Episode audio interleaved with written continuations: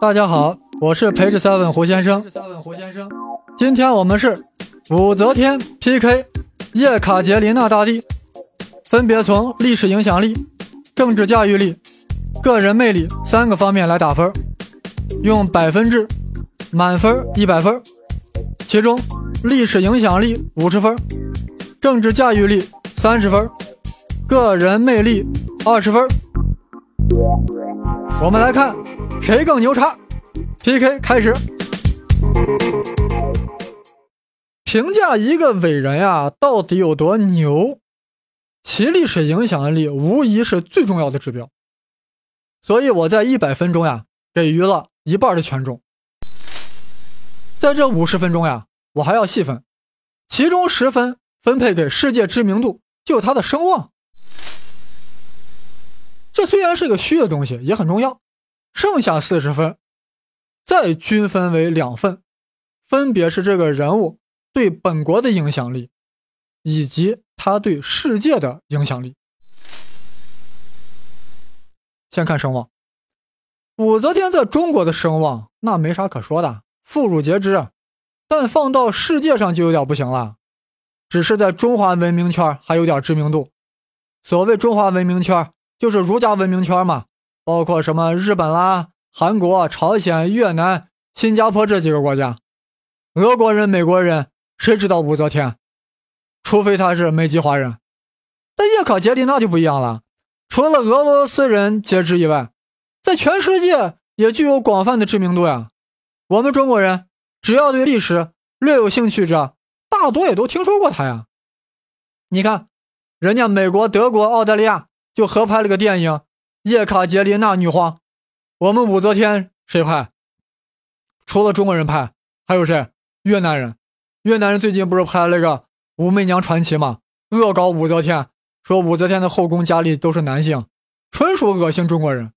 不多说了，在这十分里，叶卡捷琳娜八分。武则天三分。顺便说一下，这武则天能得三分呀，也全仗着中国人多，否则仅从广度上来讲，三分都拿不到。现在再看看二人对本国的影响力啊，先看武则天。唐朝本是关陇军事贵族所把持的政权，而武则天为了巩固自己的地位，必然要对之进行打击，提拔后进。令中国的社会结构发生了深刻变化，即削弱了贵族官僚势力，而平民出身的官僚势力得到了提高。具体操作就是强化科举制度，强化社会流动，加速了贵族社会的解体，平民社会的崛起。武则天呀，她为了提高他们武家的地位嘛，她把贞观姓氏制重新修改了，改成姓氏录，把五姓列为第一等，凡是五品官员。节奏入谱，强行降低崔卢李郑王五大姓的社会等级，打击大贵族集团。另外，武则天执政期间，劝农桑薄赋连社会经济发展，人口从三百八十万户增到了六百一十五万户。可以说，武则天参政独政近五十年，上继唐太宗贞观之治，唐高宗永徽之治，下启唐玄宗开元盛世，可谓是。一代明君，but 我要转折了，在他貌似辉煌的治理中，也埋下了唐朝衰落的种子。大家都知道，开元盛世后，天宝年间发生了安史之乱，将唐王朝从顶峰之上重重的摔了下来。有人就要说了，那是李隆基、李林甫、杨国忠、杨贵妃一帮人折腾的，和之前的。武则天有个毛关系啊！我很负责任的告诉你，关系很大。武则天谁呀，均田制就开始瓦解了，由此府兵制也开始动摇了。唐朝以府兵立国，府兵减少，国本自然动摇。这里要做两个注释：什么是均田制？均田制就是政府按照人口分配土地的制度，这使得耕者有其田。但到了唐朝中期，土地兼并严重，以至于到了唐玄宗天宝年间，唐政府已经没有土地可以分配了。那什么叫府兵制呢？就是一种兵农合一的军制，府兵平时就是耕种土地的农民，农闲的时候训练，战时的时候从军打仗。府兵参战时候呀，自备武器和马匹。这种制度呀，自北朝以来都是如此。所以，我们大家熟悉的《木兰辞》中咋说的？花木兰不是要替父从军吗？跑到什么东市买骏马，北市买长鞭，这种描绘就是这个样的。这样一来，国家很省钱啊，而且府兵从小参加训练，战斗力很强。啊但大前提是农民要有能力自备武器啊。均田制就保证了人人有田耕，那自然也就有能力买武器了呀。但这均田制一旦一瓦解，民户就逃亡了呀！你到哪去征集府兵去？啊有人说了，这均田制的瓦解是历史之大趋势呀，你能怪我们武则天吗？武则天是执政者，你不能啥都归咎于历史趋势，行不行？更何况均田制的瓦解确实和武则天有直接关系。唐高宗和武则天共政时呀，土地兼并已经很严重了。武则天独政以后，为了笼络人心。大肆扩充官僚队伍，每个官僚都要根据其品级赐予很多土地的，这样国家把本来要分给普通农民的土地就分给新官僚了。可以说，武则天加速了均田制的瓦解。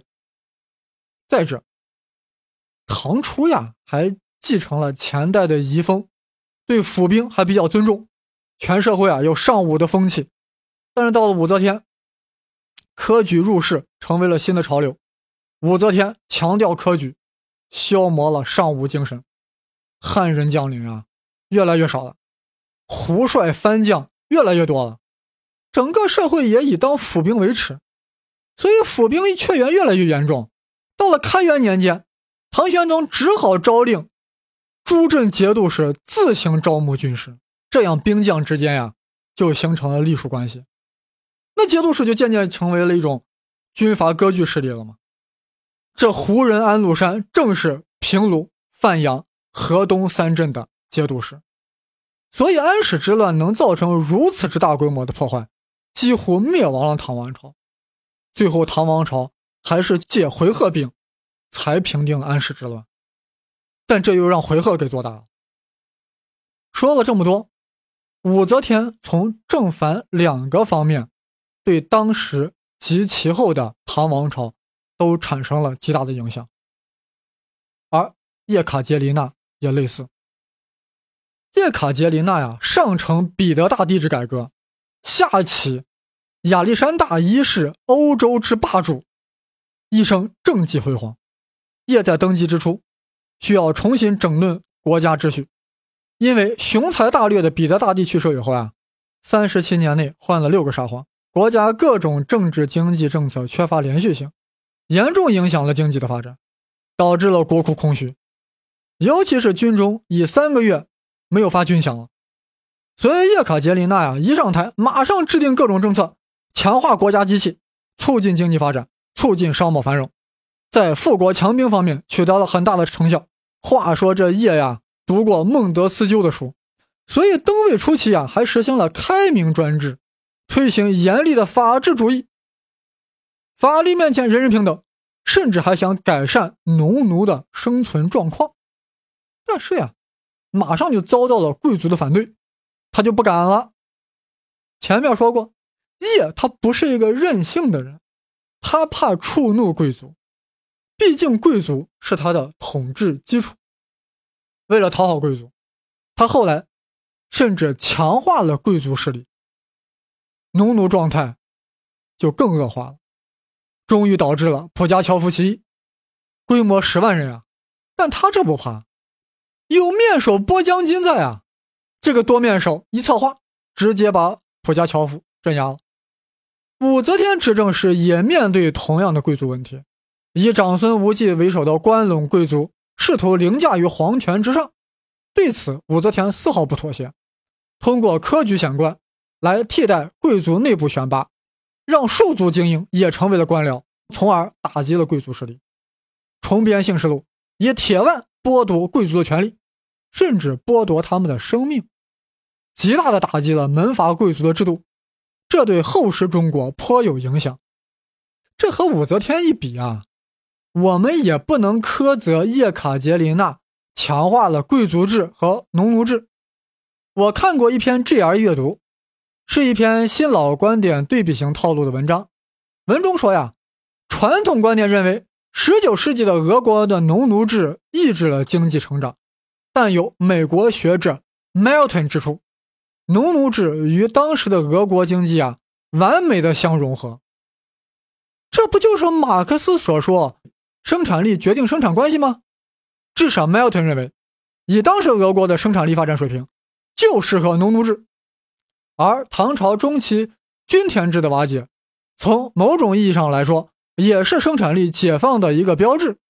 总之，我们不能随便给叶卡捷琳娜扣黑帽子，但从中我们可以再一次看到，叶是易于屈服的个性，反衬出武则天倔强不屈的性格。谁敢遏制我，我就扑杀谁。总之呀，叶卡捷琳娜和武则天对当时及其后的本国政治都产生了相当重要的影响，在这一点上，我觉得是旗鼓相当。所以啊，在这二十分钟，我都给打九分。有人说了，怎么才九分呀？一半都不到。我翻过来问你，你觉得秦始皇该打多少分？你就知道打九分已经是很高的了。这样，截止到目前为止，武则天的总分是四十四分，而叶卡捷琳娜的总分是三十四分，差距依然是十分。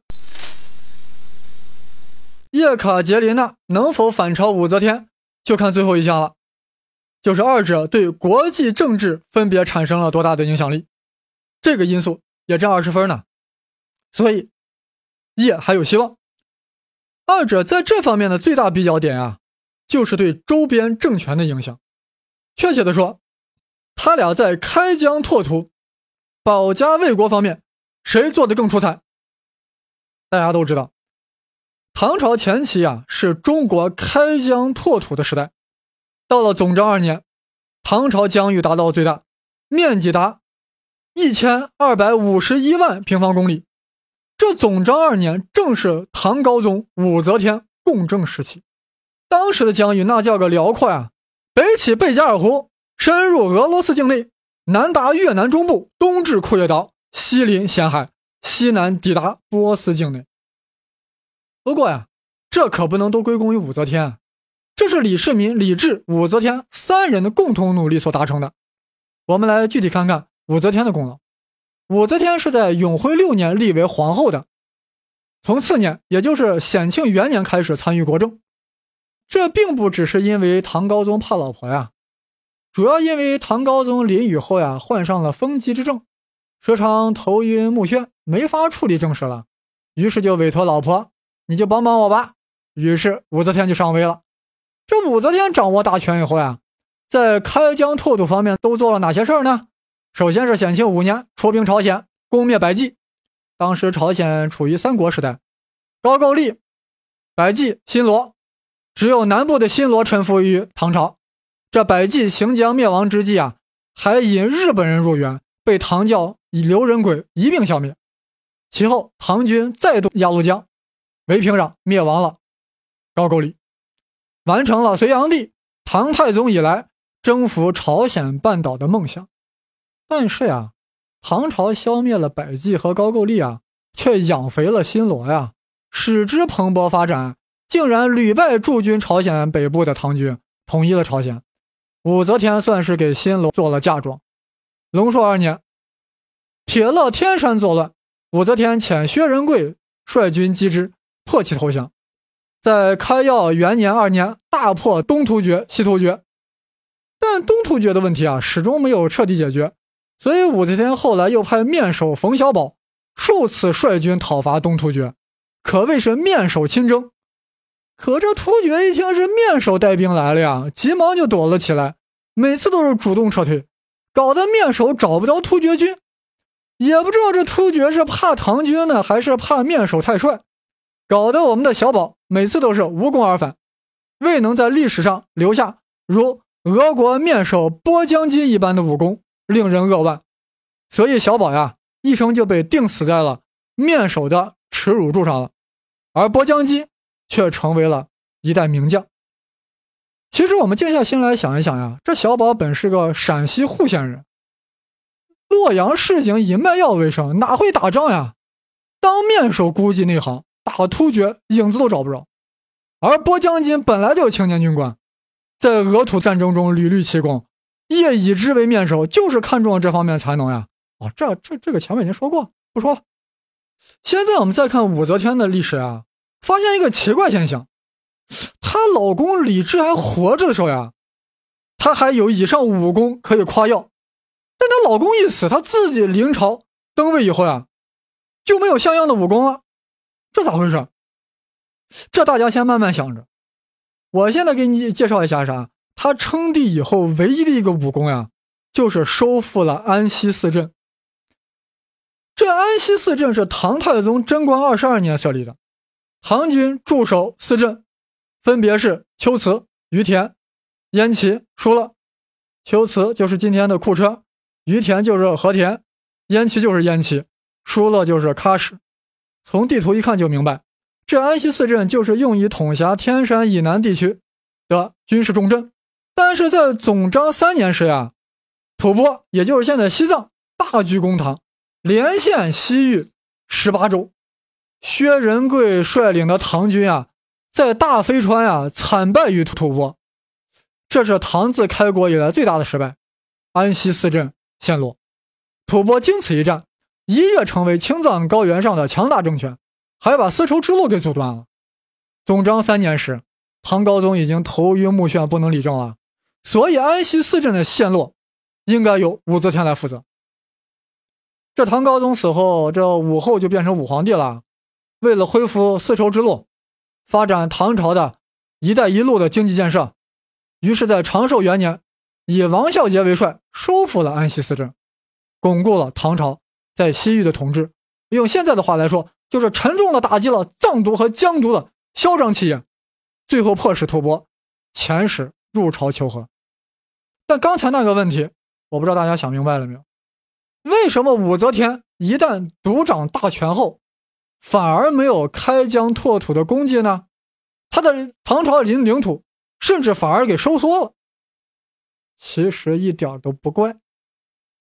你看，这唐高宗一死，本来是儿子唐中宗继位，尊武则天为太后，但次年武则天就把唐中宗给废了，改立另外一个儿子李旦为帝，就是唐唐睿宗啊，但不让他处理政事。自己直接临朝秉政了，这还得了？你个妇道人家，三从四德到哪里去了？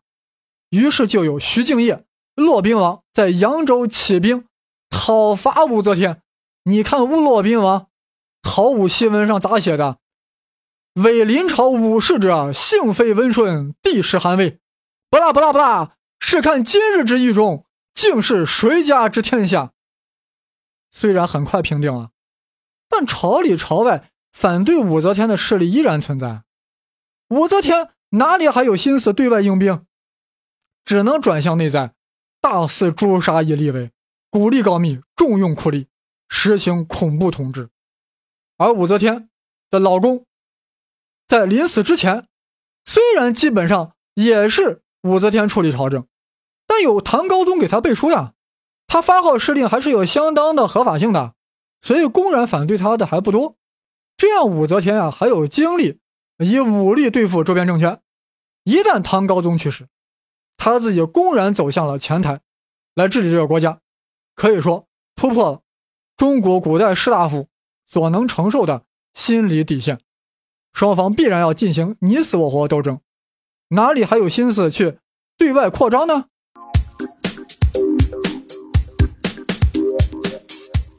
大家好，我是培智 seven 胡先生。今天我们是武则天 PK 叶卡捷琳娜大帝。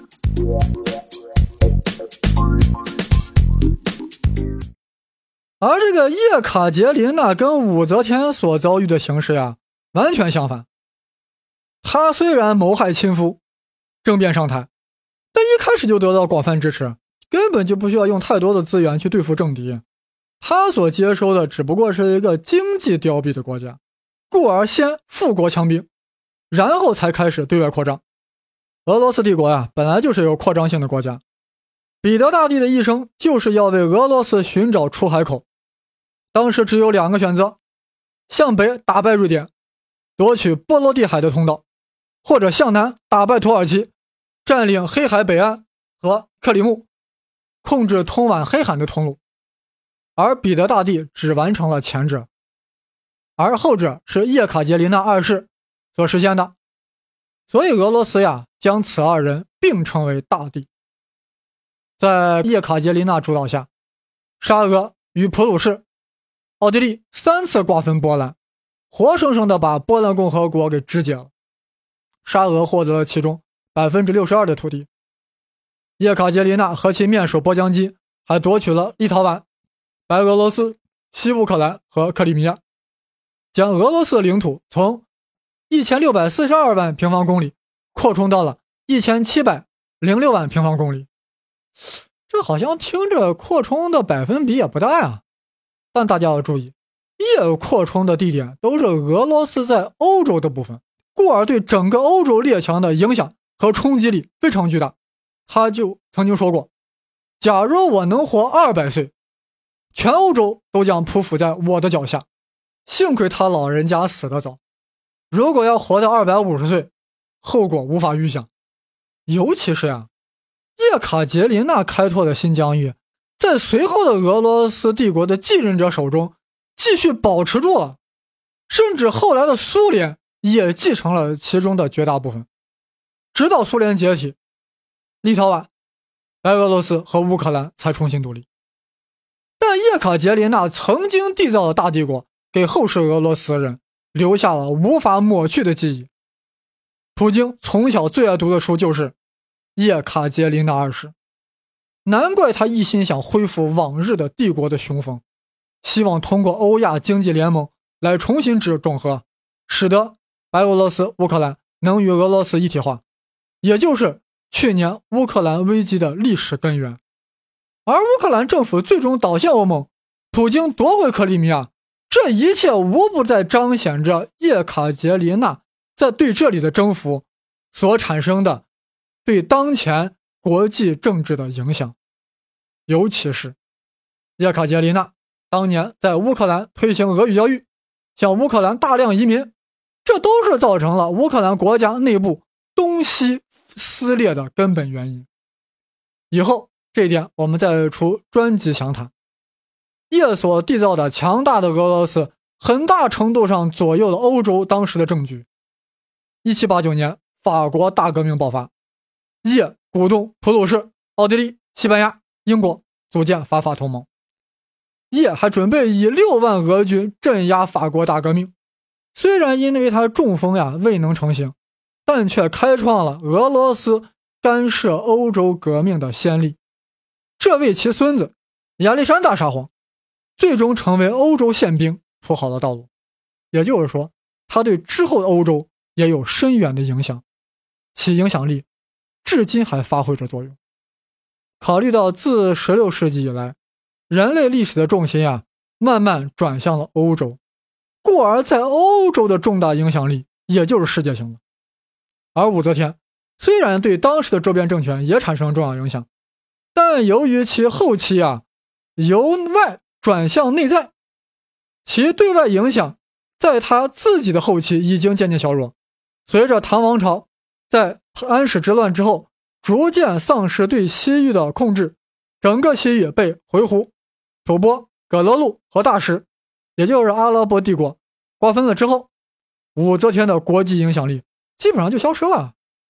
所以在这一项中，二者对国际政治的影响力这一因素中，武则天是明显不行的。二十分钟只能打三分，而叶卡捷琳娜可以打到十五分。所以叶卡捷琳娜的总分是四十九分，而武则天的总分是四十七分。所以叶卡捷琳娜二世反超武则天两分。也就是说呀，在我这个体系里，叶卡捷琳娜大帝比武则天更牛叉。各位听到这里啊。会觉得我对二人的评分打分的什么呀，都是出于客观立场，好像没有什么个人好恶，也就是没有什么正负评价。这你就说对了，我觉得呀，评价政治伪真啊，切忌随意褒贬，绝不可以常人之道德品质来衡量和质疑。正如托尔斯泰所说，一个道德完美的庸夫仍然是庸夫，而一个浑身弹孔的英雄仍然是英雄。叶卡捷琳娜巩固了沙俄的农奴制和贵族制，与武则天打击唐朝的门阀贵族政治，这都是一种影响，难分伯仲。当然了，武则天打击贵族政治，让庶民有机会通过科举考试进入官僚阶层，强化了社会流动性，固然应当获得正评价，但同时也带来负面后果。过于强化科举制，甚至还创立殿试，由皇帝亲自来选拔状元。改变了全社会的风气，整个社会精英不再以建立不是武功作为人生目标，而是忙于吟诗作诗，什么诗仙、诗圣、诗魔、诗鬼、诗佛、诗狂，全都冒出来了。这些牛鬼蛇神啊，的确创造了唐朝文化的巅峰。正如余光中是这样写李白的：“袖口一吐呀，就是半个盛唐。”那你翻过来想一想。另外半个盛唐就是被这些诗人给吐掉了。汉人精英都写诗，都科举，都进士，谁来保卫祖国？谁来保卫家？都去春风得意马蹄疾，一日看尽长安花，不再崇尚将军三箭定天山，壮士长歌入汉关，导致了越来越多的藩将胡帅把持了军权。对汉人来说，从军入伍、建立军功成为了次等的选择，人人都想金榜题名，那这个盛唐也就维持不久了。这大概就是物极必反、盛极而衰的历史宿命，这也是武则天无情打击关陇军事贵族的必然结果。武则天是也非也，而叶卡捷琳娜，一个纯粹的德国人。不远万里来到了俄国，讨好女皇，讨好丈夫，讨好人民，努力学习俄语，顺应民心，发动政变，致力于富国强兵。她把她的身体和灵魂都献给了这个国家。他临终还弱弱地说：“我两手空空来到了俄国，现在终于给俄国带来了我的嫁妆——克里米亚和波兰。多好的媳妇呀！俄国人的好媳妇。但他给波兰、乌克兰。”带来了无尽的民族痛苦。叶卡捷琳娜大帝，是也非也，恐怕也不能随意定论。故而，政治人物的葬品不是一件容易的事儿，不可妄下结论。临到结束时啊，我也在反思我在建立这个评估体系是否合理。所以大家听完后呀，不妨把慈禧太后、维多利亚女皇、撒切尔夫人。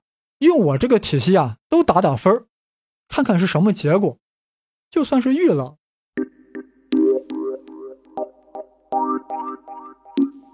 或许有人会质疑，叶卡捷琳娜大帝和武则天这么牛的人，为什么在百分制中只打了不到五十分？那是因为历史上比他俩牛的人呀还是很多的，毕竟两个人都是靠她老公上位的。要不是叶的丈夫是个奇葩，武则天的丈夫懦弱头晕，他俩其实没啥机会的。这和那些纯粹白手起家，如刘邦、朱元璋这样的皇帝，其政治驾驭能力还是不能比拟的。再者呀，叶和武则天分别处于罗曼诺夫王朝和大唐王朝的上升时期，他们也是借着这个大趋势创立了一番功业。并非扭转乾坤之人，已故他俩的政治驾驭力与那些历史上的中兴之主相比，恐怕也有逊色。不要说不能和汉光武帝刘秀比，就是把他俩放在宋高宗的位置上，恐怕也未必能够驾驭得了。再者呀，二人都是承接了前朝的制度，并没有什么创新。你叶卡捷琳娜如果能废除农奴制，那你影响力就陡然上升了。但他只是在强化着制度。你武则天如果科举制是你首创，那你的历史地位就义薄云天了。也就是说，二人没有开创什么新的制度，在这一点上，他俩呀跟彼得大帝、跟秦始皇、隋文帝，那是无法相提并论的。了解到这一点啊，他俩的分值呀也就不会太高，高分是给更牛的人准备的。在人类历史上，牛人辈出，一山更比一山高，但是在历史夜空中，铺满了上千颗明星，此二人确实显得有些璀璨，受到了特别关注。那还真和他俩是女性有关，尤其是武则天，她注定成为。有理想、有抱负的女权主义者的楷模，永远激励着不甘平凡的女性，要在男人占主导地位的社会，打出一片自己的天地。